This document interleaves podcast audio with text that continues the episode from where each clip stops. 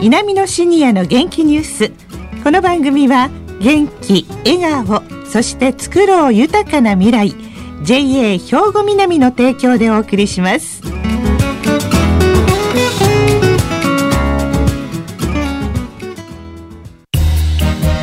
皆様の元気生活を応援する JA 兵庫南。近畿最大級の農産物直売所虹色ファーミン。おすすめは JA 兵庫南エリアの新鮮な地元農産物。皆さんおはようございます。藤原まさです。南のシニアの元気ニュースの時間です。この番組は兵庫県の高齢者大学南野学園の元気なシニアの皆さんが気になったニュースや話題を取材し、ラジオを聴きの皆さんにお伝えいたします。今日は南野学園ラジオ放送サポーター3名の方に来ていただきました。では自己紹介からお願いします。はい、おはようございます。阿野勝介75歳です。安藤光一73歳です。横田和子72歳です。はい、よろしくお願いします。お願いします。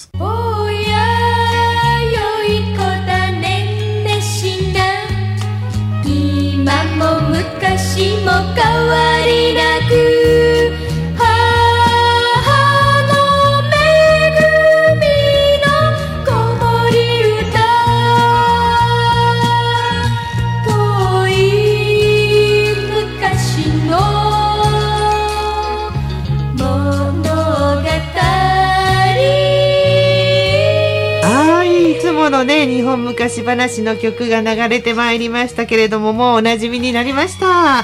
今日は天野さん。はい。今回も兵庫県の民話や童話を紹介します。はい。どこのお話でしょうか？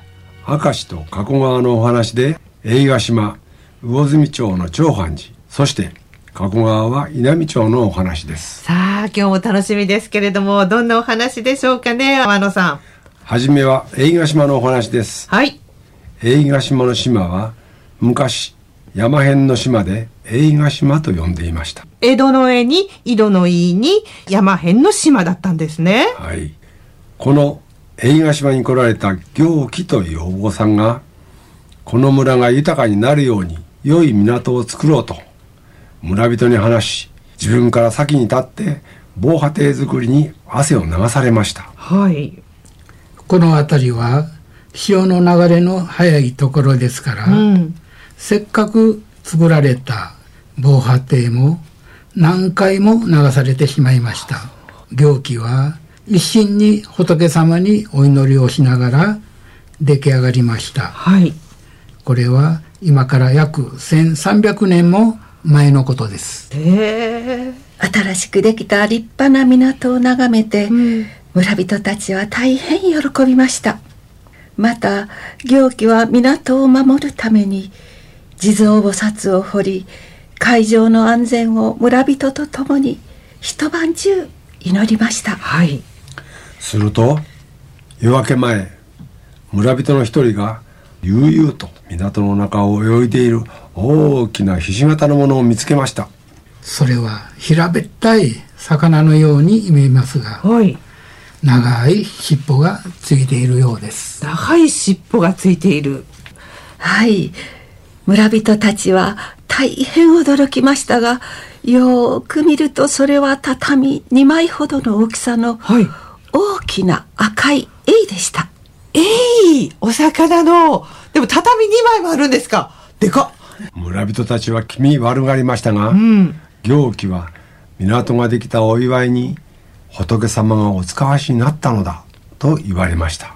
すると永は病気のそばに来て長い尻尾を立てました、うん、永が喜んで祝ってくれているんだと言って行基は永におみきを飲ませてやりました。はい。すると永は行基を拝んで沖へと帰ってきました。このことがあってから誰言うとなく映が向かってくる島映画島と呼ぶようになったということです。おおすごい。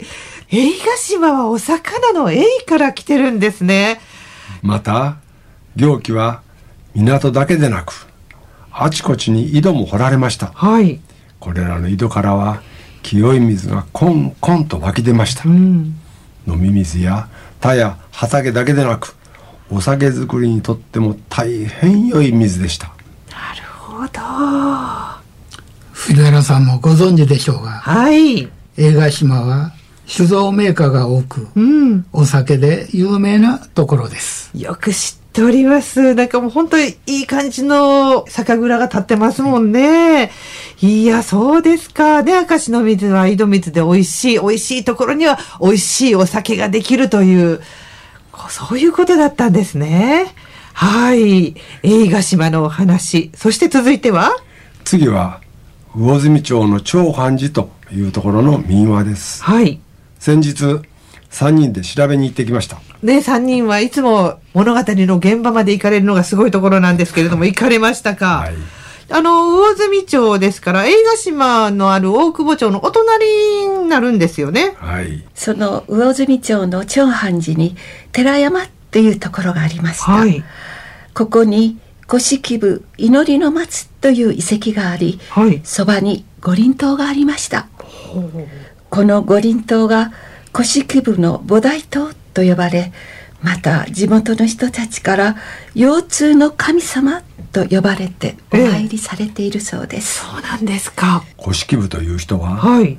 平安時代の歌人として有名な泉式部の娘ではい。大変美しく歌も母に似て優れていますへえ。古式部は泉式部の最初の夫泉の神橘の道真との娘で、若くして亡くなっていますね、泉式部っていうとね、あの、36河川の和歌で有名ですけれども、あの、小倉百人一首の、あらざらむ、この世の他の思い出に、今ひとたびの会うこともがな、というのがありますけれどもね、その娘さんが古式部、ちっちゃい式に部という書いて古式部さんなんですね、安藤さん。はい。ある時、一条天皇が特に大事にしていた一条院の松が急に弱ってうん。枯れそうになったので、天皇が古式部に枯れないように祈りの歌を作れとおっしゃいました。はい。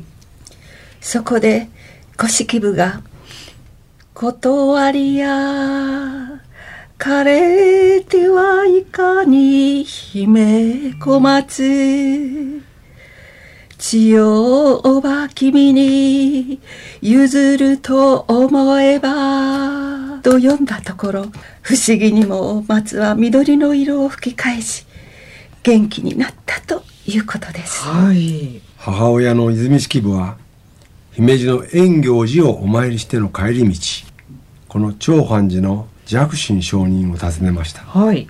そして自分に先立って死んだ娘の古式部に会いたいと一心にお経を唱えましたはい。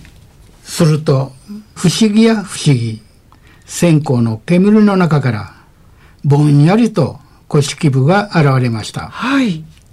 そこで、泉式部は都に帰り、天皇にお願いして、お庭にあった松をこの長藩寺に移し、植えました。はい。魚住の道しるべに古式部祈りの松と刻まれており、はい。昔を忍ばせてくれます。へえ、そうなんですね。江戸時代に明石の殿様松平忠国はこの話を聞いてここに祈りの松の火を立てましたはい。移し植えてしめゆ丘の姫小松。今も祈らん世々の栄を。と歌を読み魚住村の人にこの松を大事にするように勧めたと伝えられています。へえ、そうですか。万葉の詩人、泉式部の本当なんか、いいお話ですよね。そういうの残ってるんですね。さあ、そして三つ目ですけれども、安藤さん。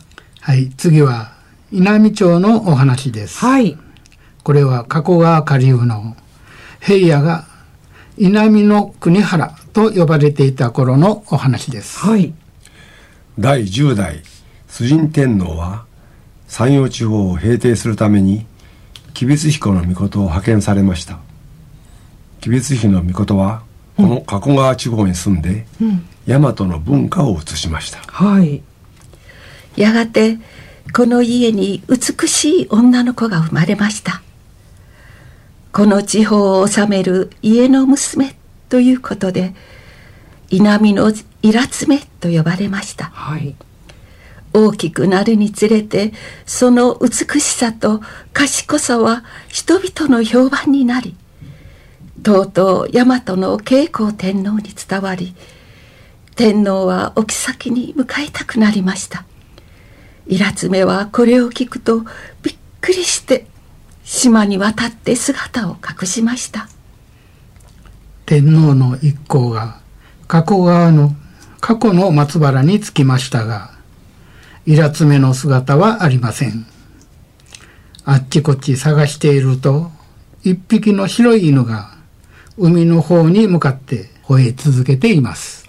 この白い犬がイラツメの飼っていたことを知った天皇は船を出して島に渡りイラツメを連れて帰り新居を建てて結婚されたというお話です、うん、大和武尊の御はこの慶光天皇とイラツメとの間に生まれられた方です。えー、そうなんですか？はいそうなんです。その後のお話です。はい。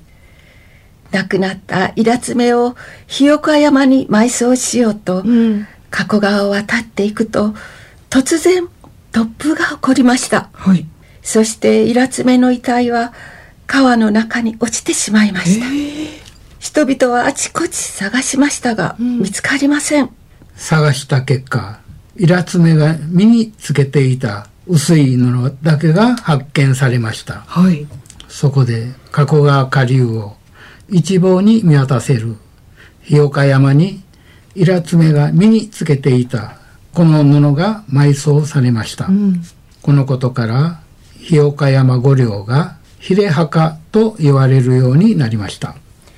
このお話は播磨の国不動にあるお話でした、はい、これからも地元の昔話民話を調べてお伝えしていきますのでよろしくお願いしますありがとうございました。はい、これからもよろしくお願いします。なんかやっぱり昔話にはロマンがいっぱい詰まってますよね。はい、ありがとうございました。皆様の元気生活を応援する JA 兵庫南近畿最大級の農産物直売所虹色ファーミンおすすめは JA 兵庫南エリアの新鮮な地元農産物さあ、稲美のシニアの元気ニュース、お別れの時間となりました。今日はね、映画島の話と、魚住町古式部の祈りの松のお話、そして稲美町のお話でした。この後は兵庫ラジオカレッジの時間です。このままラジオ関西をお聞きください。稲美のシニアの元気ニュース。この番組は、元気、笑顔、そして作ろう豊かな未来、JA 兵庫南の提供でお送りしました。